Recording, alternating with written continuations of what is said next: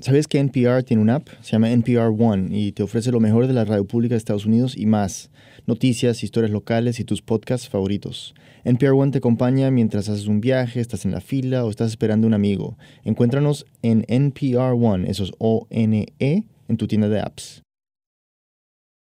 Antes de comenzar el episodio, quiero advertirle a los oyentes que esta historia contiene descripciones gráficas de violencia y abuso sexual. Para Rosa Julia, todo comienza en el estado de Guerrero, México, en un pueblo perdido de la sierra. Está hermoso, está en la costa grande, sierra arriba, vuelan pájaros de colores, la montaña está hacia arriba y el mar abajo.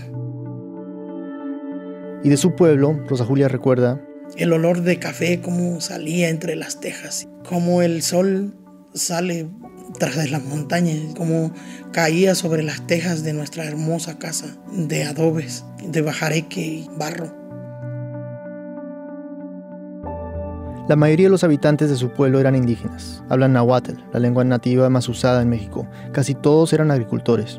Mi papá trabajaba en el campo y trabajaba para sembrar la tierra y para trabajaba con otras gentes de peón y nosotros igual que él. Su cuadrilla de trabajadores éramos nosotras. Había muchos tipos sembrados, entre ellos marihuana y amapola, la planta de la que sale la heroína, y para Rosa Julia estos sembrados eran completamente normales. Pues yo creo que todo mi tiempo caminé entre campos de amapola y de marihuana. Yo no lo veía malo, es más, yo cortaba flores de hay un tipo de amapola como color púrpura y parece que las flores y el color te dicen, ven, ven, córtame. Y yo hacía arreglos de flores de amapola con espigas de maíz y las ponía en la mesa.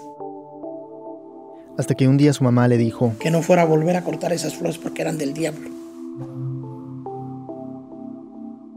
Yo en aquel tiempo decía que por qué, si todas las cosas bonitas son de Dios, estas, ¿por qué son del diablo? Y hasta ahora que estoy vieja entiendo, ¿no? Y es que la industria de la heroína en esa época no era como la de ahora. Rosa Julia tuvo la mala suerte de crecer en Guerrero en mediados de los años 60, justo cuando se estaba formalizando, cuando empezaba el primer boom del consumo de heroína en Estados Unidos. De pronto, casi de un día para otro, había mercado y dinero, mucho dinero. Y el cultivo de la amapola en los pueblos como el de Rosa Julia cambió todo. Y ahora pues ya no hay marcha atrás. El nombre del pueblo, por ejemplo, Rosa Julia, prefiere no decirlo. Es que tiene miedo. Bienvenidos a Radio Ambulante desde NPR. Soy Daniel Alarcón. Este es... José Luis Pardo. Soy periodista español, pero viví en México hasta hace un poquito, durante seis años. ¿Y cuándo conociste a Rosa Julia? Hace unos tres años y me interesó inmediatamente su historia. Porque para mucha gente el narcotráfico pues es algo abstracto, algo que se lee, algo que se comenta, pero no es algo que se vive. Pero para Rosa Julia, para ella no. Por donde le tocó nacer siempre ha sido parte de su vida y le afectaría de una manera muy directa. Y esa es la historia que José Luis nos va a contar hoy. Cuando Rosa Julia era niña, a su pueblo empezó a llegar gente extraña, de otros países. Barbados, rubios, de ojos azules, así como tú, pero con el cabello rubio. Y venían por las flores de amapola y por las plantas de marihuana. Por las que caminé toda mi niñez. Y con la llegada de los extranjeros cambiaron muchas cosas. Y lo que sí recuerdo era que todo el mundo se quejaba que gracias a esa gente que vino extranjera, eh, en el pueblo las cosas eran tan caras, porque en mi pueblo había dólares. Había dólares donde casi no había pesos mexicanos y eso suele ser una pésima combinación. El dinero fue lo primero que cambió la vida del pueblo. Creó más desigualdad en un lugar donde la gente ya era pobre. Entonces, ¿qué pasaba? Las cosas aumentaban, la gente que estaba muy pobre, que trabajaba el campo realmente, no podía comprar.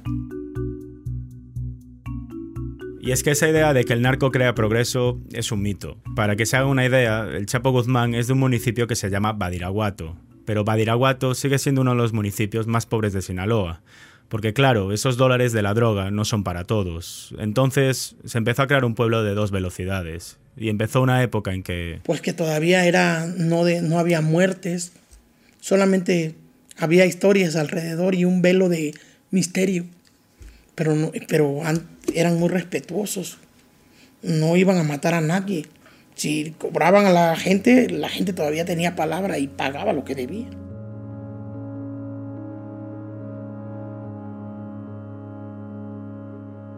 Estaban creando un mercado con la planta del diablo de la que hablaba la mamá de Rosa Julia. Ahora, esa flor se convertía en droga. Se convierte en algo tan destructor que te borra familia, que borra civilizaciones, que empodera a otros, que controlan a otros. Y todo está rodeado entre la pobreza, entre la ignorancia. Pasaron los años y alguna gente del pueblo se empezó a involucrar en el negocio de la marihuana y de la amapola. Otra gente, como Rosa Julia, siguió con su vida en el campo. Ya de adolescente, Soñaba con un príncipe azul, pero no encontré un príncipe azul. Sí, uno de tez negra y muy fornido.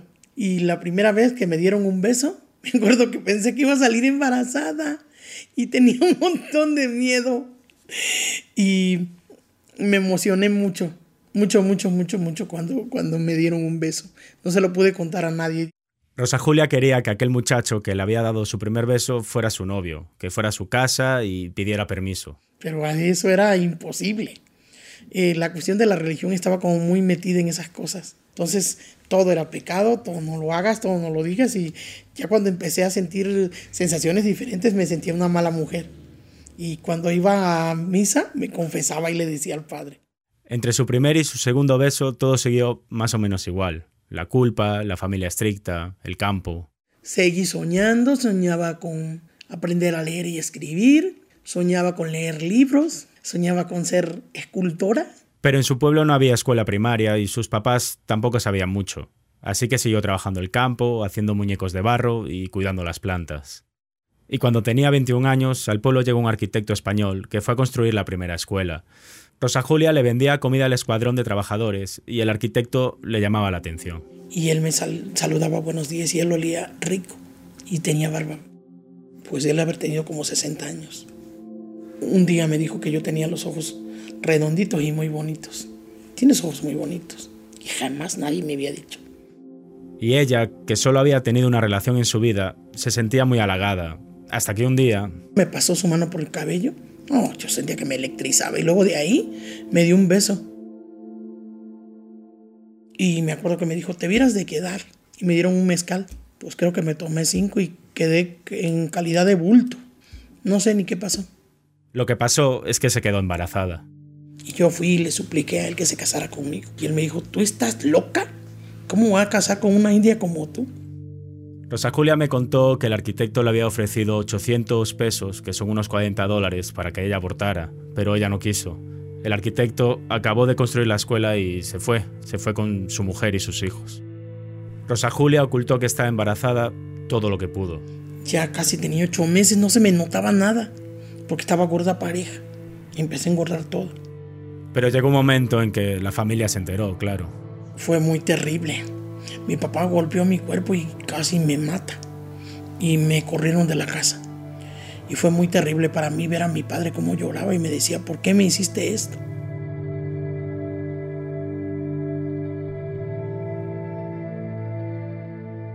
Le tocó irse a vivir con sus padrinos, que vivían también en la sierra, pero en otra comunidad relativamente cercana. La mayoría de la gente del pueblo la rechazó, hasta el cura, que no le daba la bendición, pero poco tiempo después nació Karen Yolochin Leiva. Cuando tu cadera se abre y el última contracción, escuchas cómo truena y cruje en tus huesos, ¡clac! Y escuchas después el llanto de tu hijo. Es algo tan sublime, no te lo sé describir. Yo creo que fue lo más maravilloso que me ha pasado en mi vida.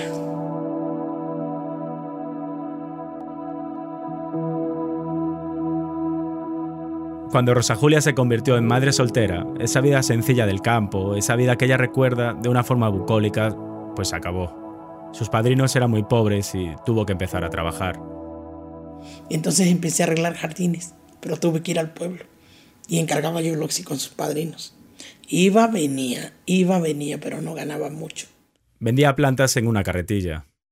Alcanzaba para comprar petróleo, y ponerle a los candiles para eh, alumbrarnos, para medio comer, para comprar pocas cosas, no mucho. Después de un tiempo de haber tenido a Yolotzin, como tres o cuatro años, Rosa Julia volvió donde sus papás. Seguía rebuscándose la vida e intentó trabajar en una zona hotelera de Guerrero, arreglando jardines, pero le negaron el trabajo porque no sabía ni leer ni escribir. Ese día le dije a mi madre que no había podido conseguir el trabajo. Y pues tenía mucho miedo. Y mi mamá dijo, pues a ver qué le haces. Lava casas. A ver qué haces porque tu hija se va a morir de hambre.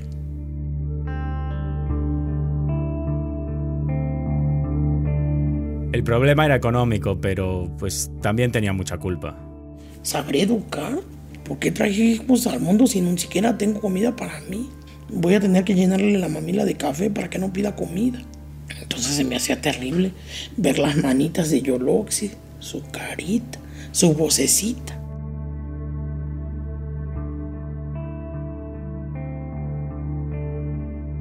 Rosa Julia estaba desesperada y empezó a pensar qué podía hacer y tenía un primo que vivía en el DF y que un día de visita en casa de sus padres la animó a irse a la ciudad.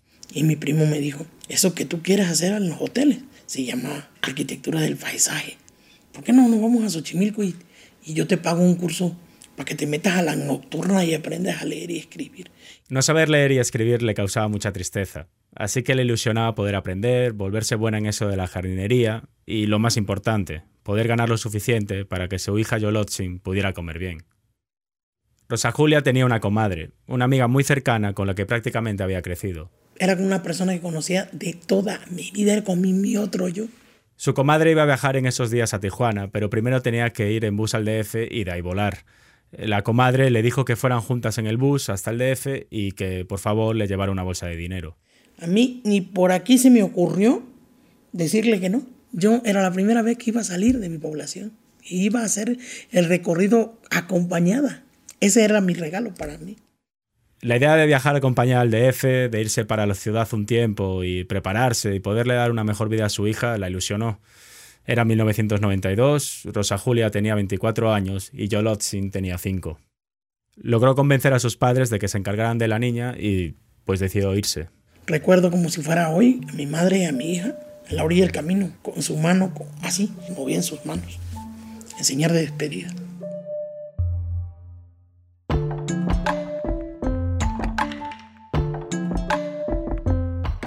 Rosa Julia se subió al bus con su comadre rumbo a la capital. Quizás su último momento de asombro y de felicidad durante mucho tiempo fue ver el DF desde la ventana. Fue en la madrugada. Íbamos llegando de Cuernavaca a la Ciudad de México y vi un manto lleno de estrellas. Yo creía que eran luciérnagas. Yo me acuerdo que le dije a mi comadre, comadre, mire, ¿cómo hay de luciérnagas? Comadre, ¿cuál luciérnagas? Son las luces de la ciudad, ya vamos llegando.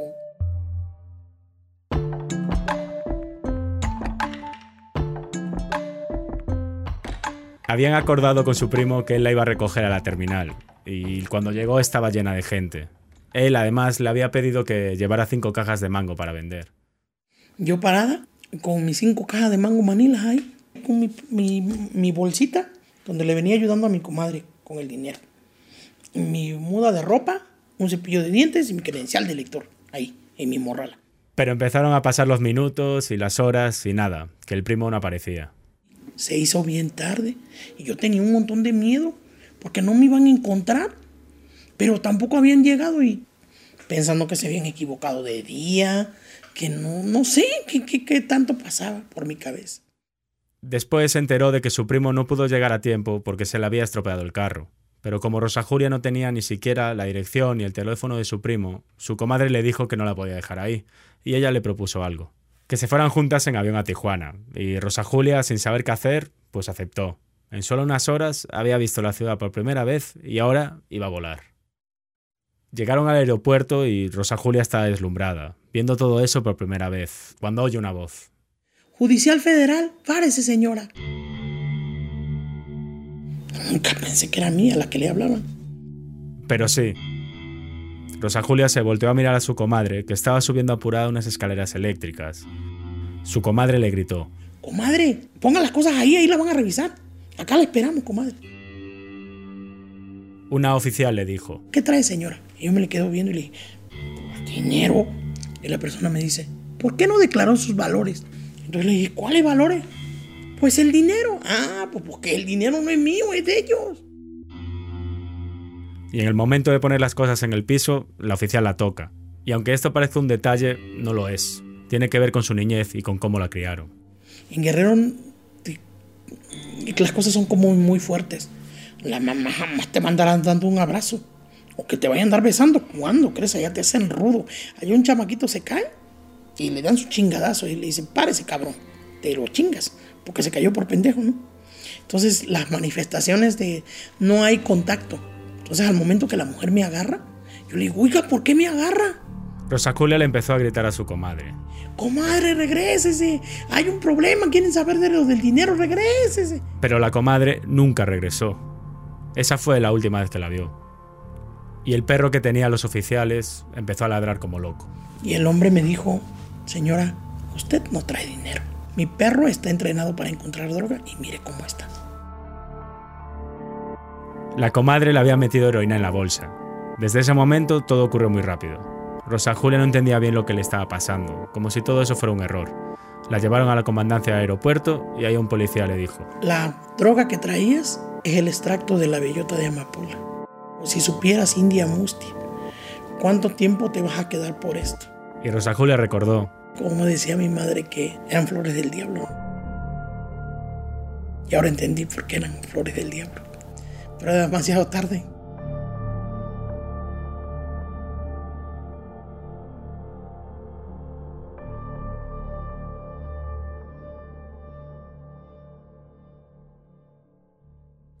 Cuando volvamos lejos de su pueblo natal, Rosa Julia comienza una nueva vida, que no se parece en nada a lo que se había imaginado. Gracias por escuchar Radio Ambulante. Antes de volver a nuestra historia, les quiero contar de otro podcast de NPR, de música, que se llama Alt.latino. Lo presenta Félix Contreras y Félix sirve de guía en el mundo de la cultura y las artes latinas. Se trata de una forma alternativa de abordar a la música tradicional, de entrevistas con íconos culturales como Rita Moreno y Carlos Santana, pero también con artistas más del momento, como Calle 13 o el autor Juno Díaz. Encuentra Alt Latino en el app de NPR One o también en la página web npr.org slash podcasts. Antes de la pausa vimos cómo Rosa Julia terminó arrestada por cargar heroína el mismo día que había dejado su estado por primera vez.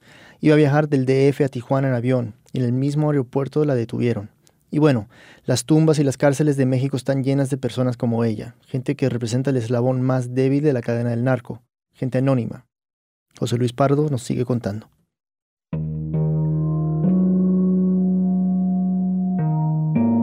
En la comandancia del aeropuerto no la dejaban en paz.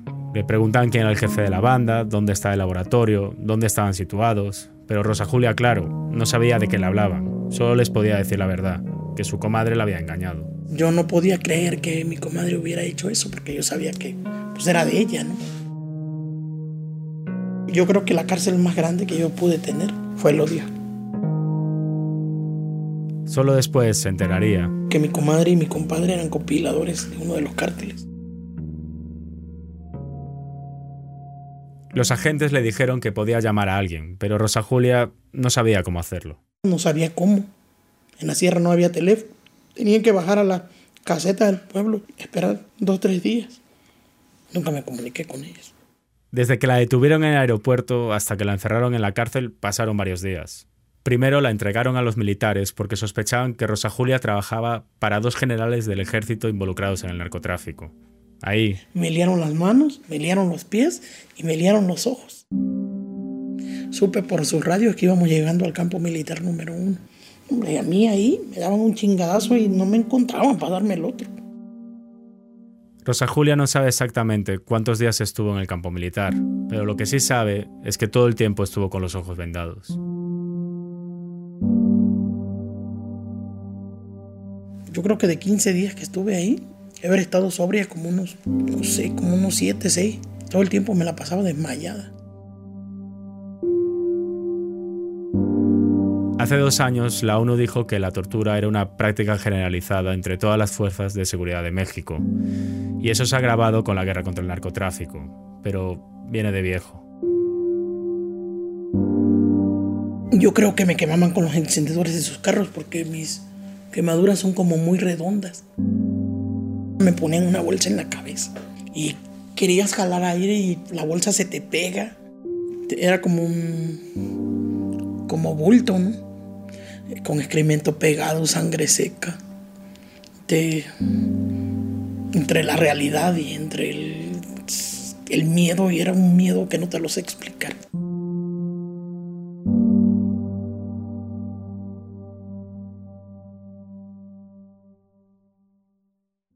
Después de varios días, los militares se convencieron finalmente de que no conocía a aquellos generales y la entregaron a la PGR, la Procuraduría General de Justicia.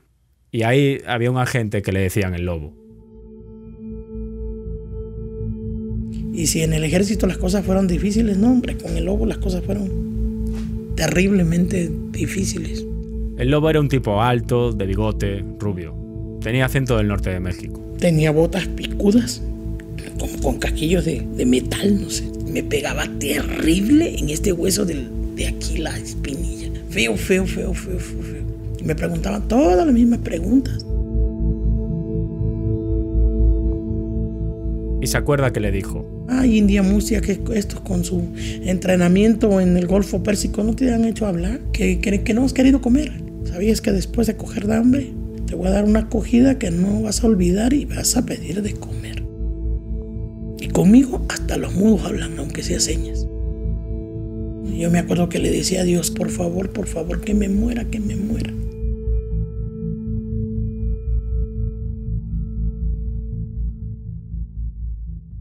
Al final, después de días de tortura y violación, el lobo le trajo un documento y Rosa Julia firmó su confesión. Bueno, firmar es un decir, porque lo que hizo es poner la huella. Ella todavía no sabía ni leer ni escribir. En solo unas semanas había pasado de su vida sencilla en la sierra a una celda con un solo retrete para 25 reclusas. Rosa Julia tenía 28 años, apenas hablaba español y todavía no entendía su nueva vida. Todo el mundo ahí fumaba, se inyectaba, se besaban. Y yo sentía que estaba en un mundo que no, que sentía que no era una mala persona yo, para que me tuvieran como perro ahí. Y además estaba realmente sola. Al menos se consolaba pensando que su familia no sabía que estaba en la cárcel. Pero la noticia de su arresto sí llegó a Guerrero. Aquí está su hija Yolotzin. En esa época tenía seis años. El hermano de mi mamá estaba una vez envolviendo una papaya con un periódico. Y ahí, entre las páginas del diario. Entonces, yo vi la foto de mi mamá. En un artículo que detallaba el arresto. Y entonces mi hermano, mi hija le grita a mi hermano, Hugo, Hugo, mi mami Juli. Le contaron la noticia al papá de Rosa Julia. Julia está presa en el reclusorio norte por marihuanera.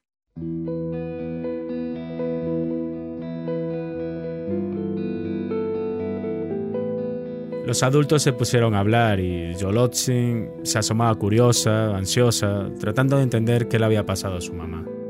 Eh, empezaron a hablar de ministerios públicos, empezaron a hablar de una serie de cosas que eh, la, única referencia que tenía yo aparte de, lo inmediato era como las telenovelas, ¿no? La abuelita viendo la telenovela. Entonces, siempre que hablaban de eso significaba cárcel. Fue donde me di cuenta que, que no iba a regresar.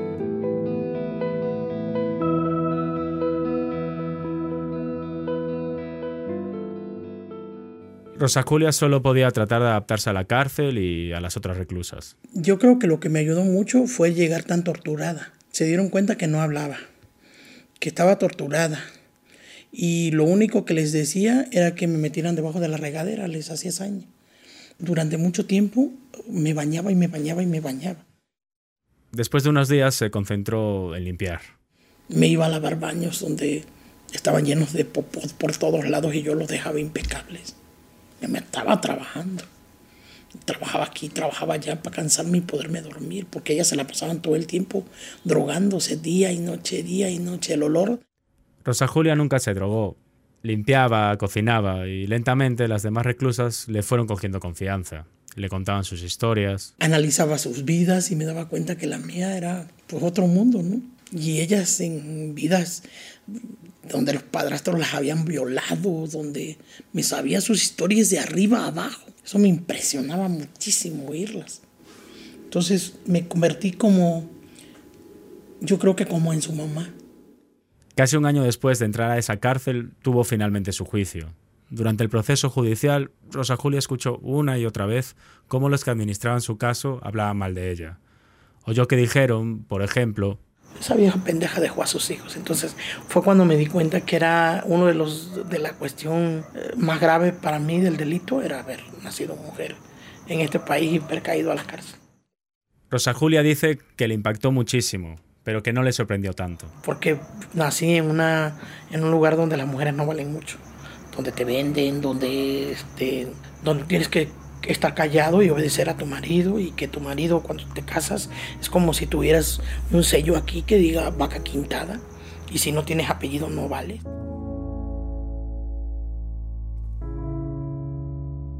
Como si necesitáramos pruebas del trato diferente que reciben los hombres y las mujeres en el sistema judicial, me cuenta que ese día había como ocho personas en el juzgado. De las cuales sentencian a las puras mujeres y dejan ir a los hombres. Y es verdad, el día que Rosa Julia apareció ante la corte, hubo varios hombres también, que tenían diferentes casos, y casi todos salieron libres. Pero ella no. A ella la sentenciaron a 25 años de cárcel.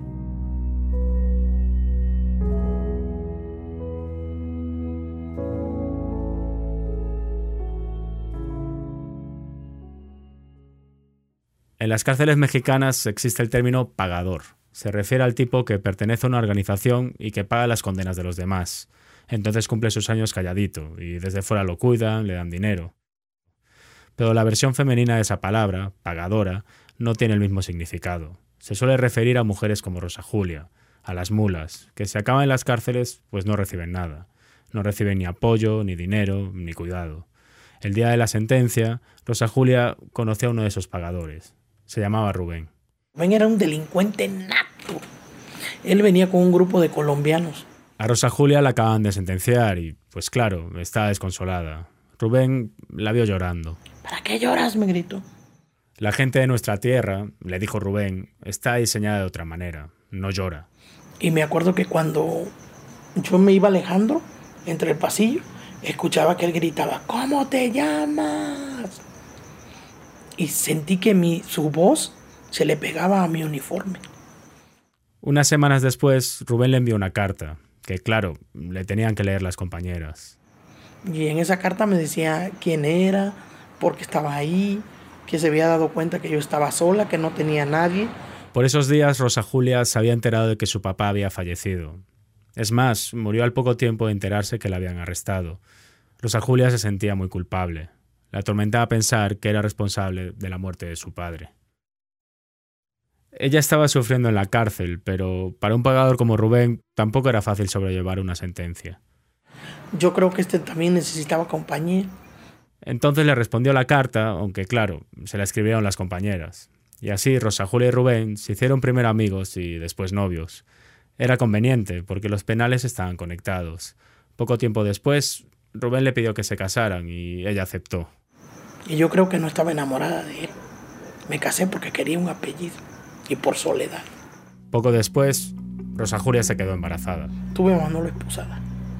Fue muy fuerte para mí darle la bienvenida, la bienvenida a un, a un ser que merecía libertad y, que nació libre por, por derecho, ¿no? Yo lo tenía ahí.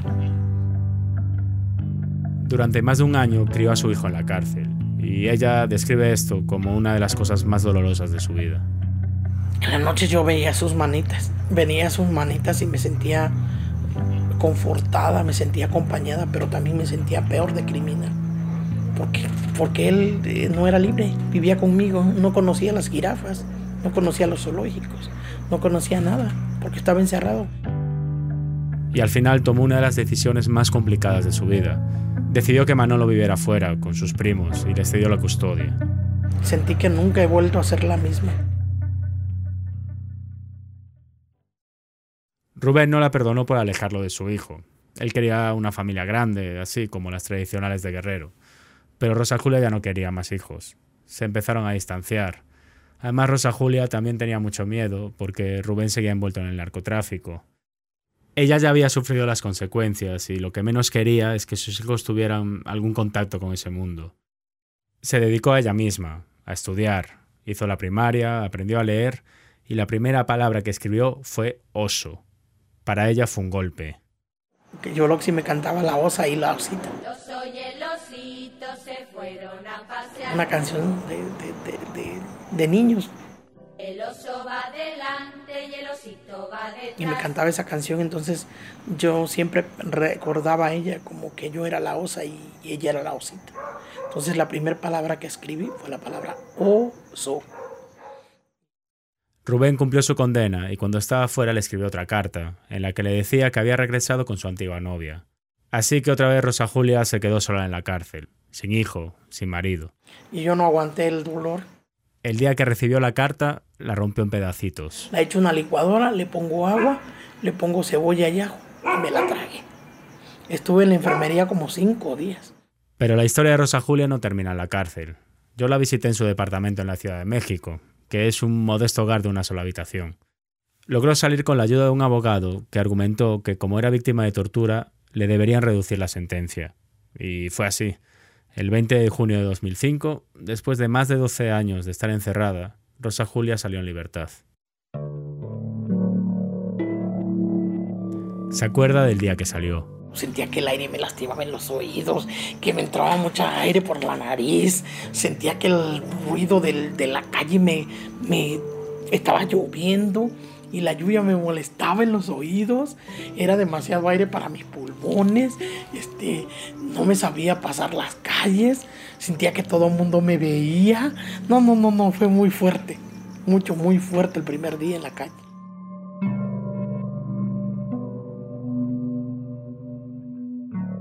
Sin embargo, se acostumbró, y así comenzó la tercera vida de Rosa Julia.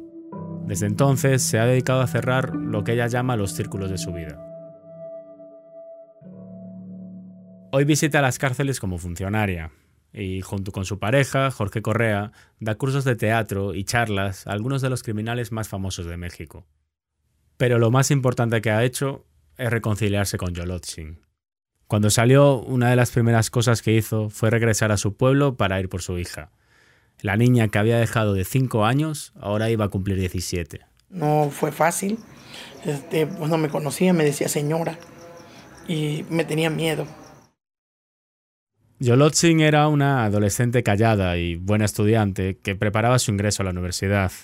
Las dos se mudaron al DF, al departamento de una hermana de Rosa Julia y poco a poco se fueron familiarizando. Y empezamos a conocernos, a reconquistarnos, a querernos. Nos hemos eh, dado cuenta que tenemos muchos gustos en común, platicamos, ella me enseña cosas, yo le enseño cosas a ella, o sea, es una convivencia realmente como, como de amistad, o sea. Vivieron juntas casi nueve años, hasta hace unos meses que Yolochin se fue a vivir sola. A veces siento que mi mamá es demasiado mágica para tener una vida ordinaria.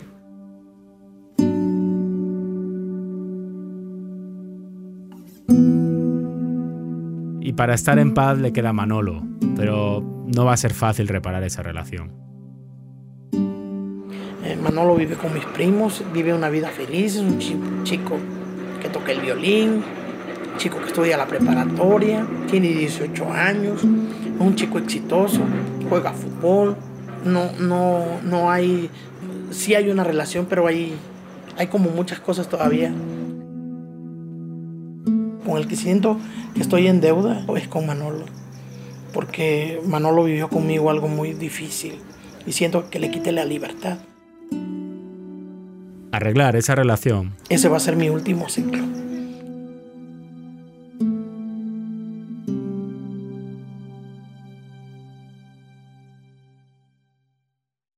He pasado los últimos seis años cubriendo las rutas del narcotráfico en América Latina, y en ese tiempo he conocido muchas personas como Rosa Julia. Cuando se habla del narco, muchas veces he escuchado versiones de este dicho, que Estados Unidos pone los consumidores y los latinoamericanos ponen los muertos. Pero creo que además de poner los muertos, las víctimas, también ponemos los asesinos y la impunidad. Yo no veo el narco como la causa de todos los males. Eh, lo veo más como un fenómeno que ha potenciado todos nuestros males. La desigualdad, la violencia, la corrupción. En México y el resto de América Latina hay muchas personas como Rosa Julia, a las que el narco les ha arrebatado lo poco que tenían.